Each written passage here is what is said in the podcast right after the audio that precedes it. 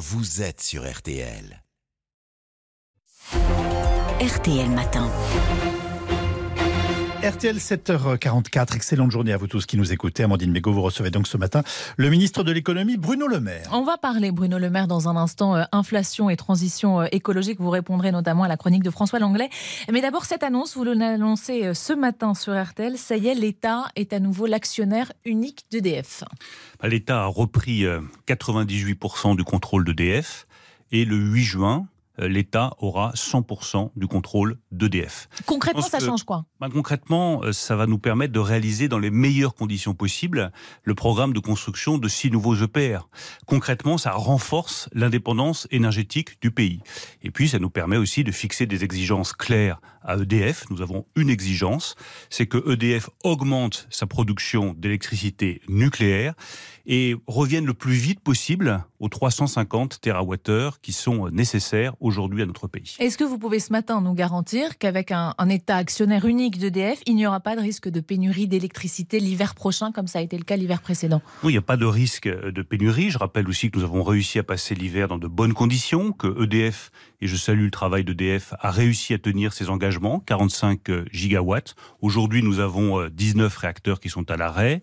37 réacteurs qui sont en marche, ils produisent 40 gigawatts très exactement et nous exportons à nouveau de l'électricité. Donc c'est la preuve qu'on peut reprendre la main sur notre production d'électricité, notamment d'électricité nucléaire. En termes de tarifs pour euh, nous, consommateurs, est-ce que ça va changer quelque chose, cette nationalisation? En clair, est-ce que ça va permettre de payer l'électricité moins cher? Bah, ça va nous permettre de produire davantage, de réaliser dans les meilleures conditions possibles les réacteurs et donc d'avoir un prix qui soit le plus bas possible. C'est bien ça l'objectif. C'est important pour les ménages, c'est décisif aussi pour la compétitivité de nos entreprises. Une des choses les plus importantes pour nos entreprises et donc pour nos emplois et pour éviter que les entreprises partent vers les États-Unis, c'est avoir une électricité la moins chère possible avec de la visibilité sur le prix. Et c'est ça que nous voulons garantir à la fois aux ménages et au monde économique français. Eh, Ça a un coût, euh, 9,7 milliards d'euros, c'est beaucoup. Comment on finance ça? On n'augmentera pas les tarifs de l'électricité pour financer ça? Non, on y travaille, on cherche aujourd'hui des options.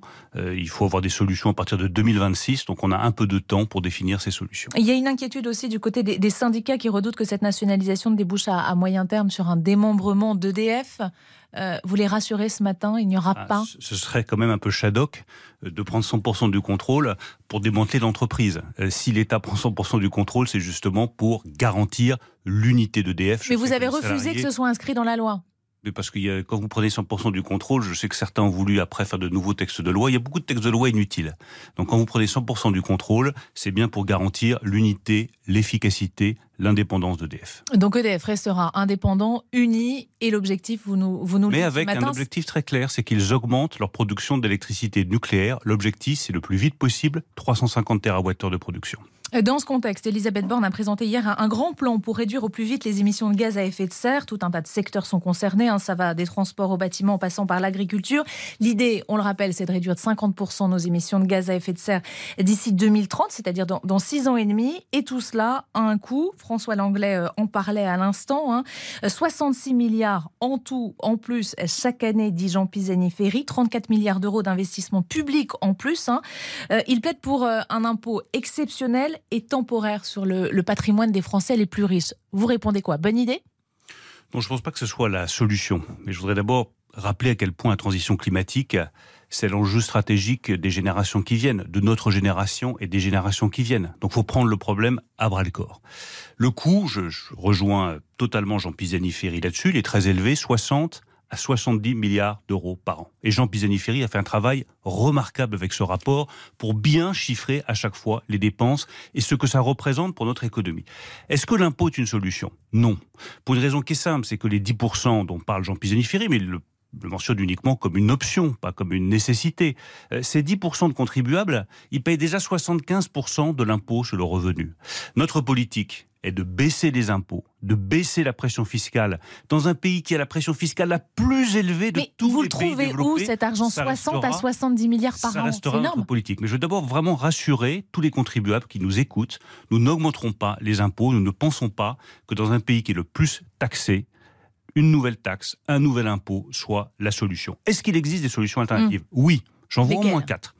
La première, et elle est mentionnée par Jean Pisani-Ferry à juste titre, c'est de verdir la fiscalité existante. Si vous investissez sur la transition climatique, bah, il faut arrêter de financer les énergies fossiles ou euh, les activités qui sont polluantes. Quand je propose dans la loi Industrie verte, que nous examinerons dans quelques semaines, d'alourdir la fiscalité sur les véhicules les plus lourds, euh, de baisser le seuil de 1,8 tonnes à 1,7 ou 1,6, de euh, déplafonner le malus qui aujourd'hui est plafonné à 50% de la valeur du véhicule sur les véhicules les plus polluants. Vous verdissez la fiscalité. Donc vous prenez de l'argent bah, vous prenez de l'argent sur ceux qui polluent. Mais, par exemple, ça veut dire quoi C'est euh... d'aller le prendre sur le contribuable. Il faut verdir notre fiscalité. Vous ne pouvez pas à la fois garder des avantages fiscaux pour les énergies fossiles et dans le même temps dire que vous allez financer la transition écologique. Ce serait totalement contradictoire.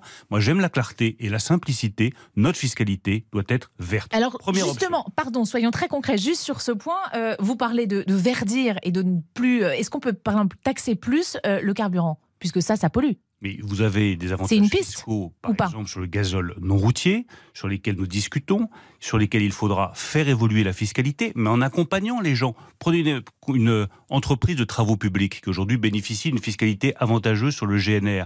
Lorsque vous récupérez de l'argent en réduisant les avantages fiscaux sur les énergies fossiles, il faut aussi en redistribuer à tous ceux qui doivent acheter un véhicule électrique, qui doivent acheter un, un, engin de chantier électrique et qui disent je ne peux pas le financer. C'est comme ça qu'on réussira la transition. Mais du coup, vous ne répondez pas à ma question. Est-ce que par exemple, les gens. il faudrait taxer plus le carburant qui lui pollue? Non, il ne s'agit pas de taxer plus le carburant.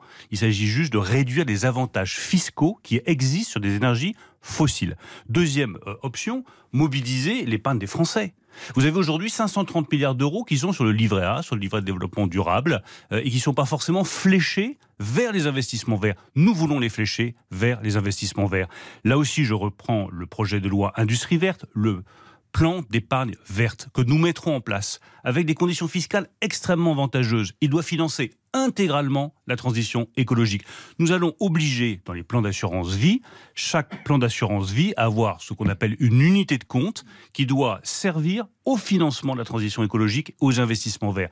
Nous devons mobiliser toutes les pintes des Français le plus possible vers la transition écologique. Ça ne passera pas par une politique du chèque. Euh, non. D'ailleurs, au passage, Pierre Moscovici, ce matin, vous rappelle un peu à l'ordre, entre guillemets, en disant il faut, il faut viendrai, mais je finis juste sur les solutions alternatives. la troisième, c'est le financement par les entreprises, parce qu'il ne faut pas oublier que c'est l'intérêt des hum. entreprises d'aller investir dans les éoliennes ou dans les panneaux solaires, ça leur apporte de l'argent ensuite.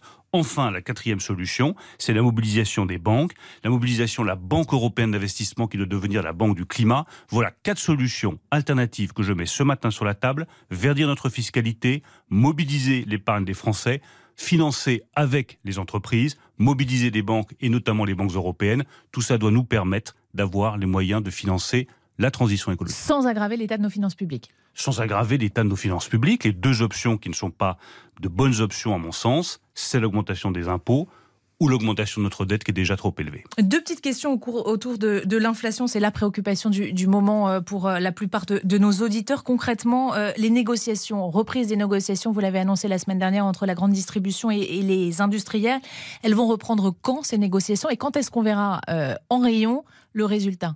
Je souhaite qu'elle reprenne d'ici la fin de la semaine, début de la semaine prochaine, c'est-à-dire vraiment la fin du mois de mai. Je me réjouis de voir que maintenant tout le monde joue le jeu. Les distributeurs qui vont prolonger le trimestre anti-inflation au-delà du 15 juin. Les grands industriels, les 75 grands industriels de l'agroalimentaire qui ont accepté de rouvrir les négociations commerciales, c'est la première Mais c'est pas parce qu'on rouvre les négociations qu'on négocie vraiment. Ah, on négocie pour baisser les prix. Je veux être très clair et que le consommateur voit dans le rayon que les prix baissent et ces prix, ils doivent baisser à partir de la rentrée prochaine. Je prends l'exemple du euh, paquet de pâtes. On doit stopper l'inflation sur le prix du paquet de pâtes et sur les produits alimentaires. Mmh. C'est l'objectif de ces négociations. Baisser ou arrêter d'augmenter? Bah, arrêter d'augmenter, c'est la première chose, et ensuite baisser. D'un mot, vous parlez du paquet de pâtes euh, ce, week-end dans l'émission euh, Quelle époque sur France 2. Euh, vous, avez évoqué vos quatre enfants à nourrir, ce sont vos mots. Ça a suscité pas mal de, de, polémiques d'une partie de l'opposition qui dénonce une déconnexion. Est-ce qu'à vouloir essayer. déconnexion pourquoi? Je vous pose la question, est-ce qu'à vouloir essayer de dire euh, la vraie vie, je, connais, vous n'êtes pas un peu pris les, pieds dans le tapis, Bruno Le Maire? Bah non, parce que la vraie vie, oui, je la connais, comme n'importe quel autre responsable politique, comme vous, journaliste. Comme Sauf que les fins de mois d'un ministre ne sont pas forcément les mêmes que, que Non, que les fins de mois d'un ministre ne sont pas les mêmes que les fins de mois de quelqu'un qui touche 1200 ou 1300 euros par mois. Mais je vois des chiffres qui circulent sur les réseaux sociaux sur le montant de rémunération des ministres qui sont totalement faux. Ma rémunération, elle est totalement euh, transparente. C'est combien? J'ai, c'est 7450 euros net par mois, une fois les impôts déduits. Euh, j'ai une famille, j'ai quatre enfants, je fais mes courses, je paye euh, mon alimentation et c'est bien normal. Contrairement à ce qui dit dans les réseaux sociaux, je n'occupe pas mon logement de fonction, je paye mon loyer. Voilà, c'est des choses qui méritent d'être dites. Je ne vois pas pourquoi les politiques seraient mieux traités que les autres. Mais, je ne vois pas pourquoi ils seraient moins bien traités. Eh bien, elles sont dites ce matin. Merci beaucoup.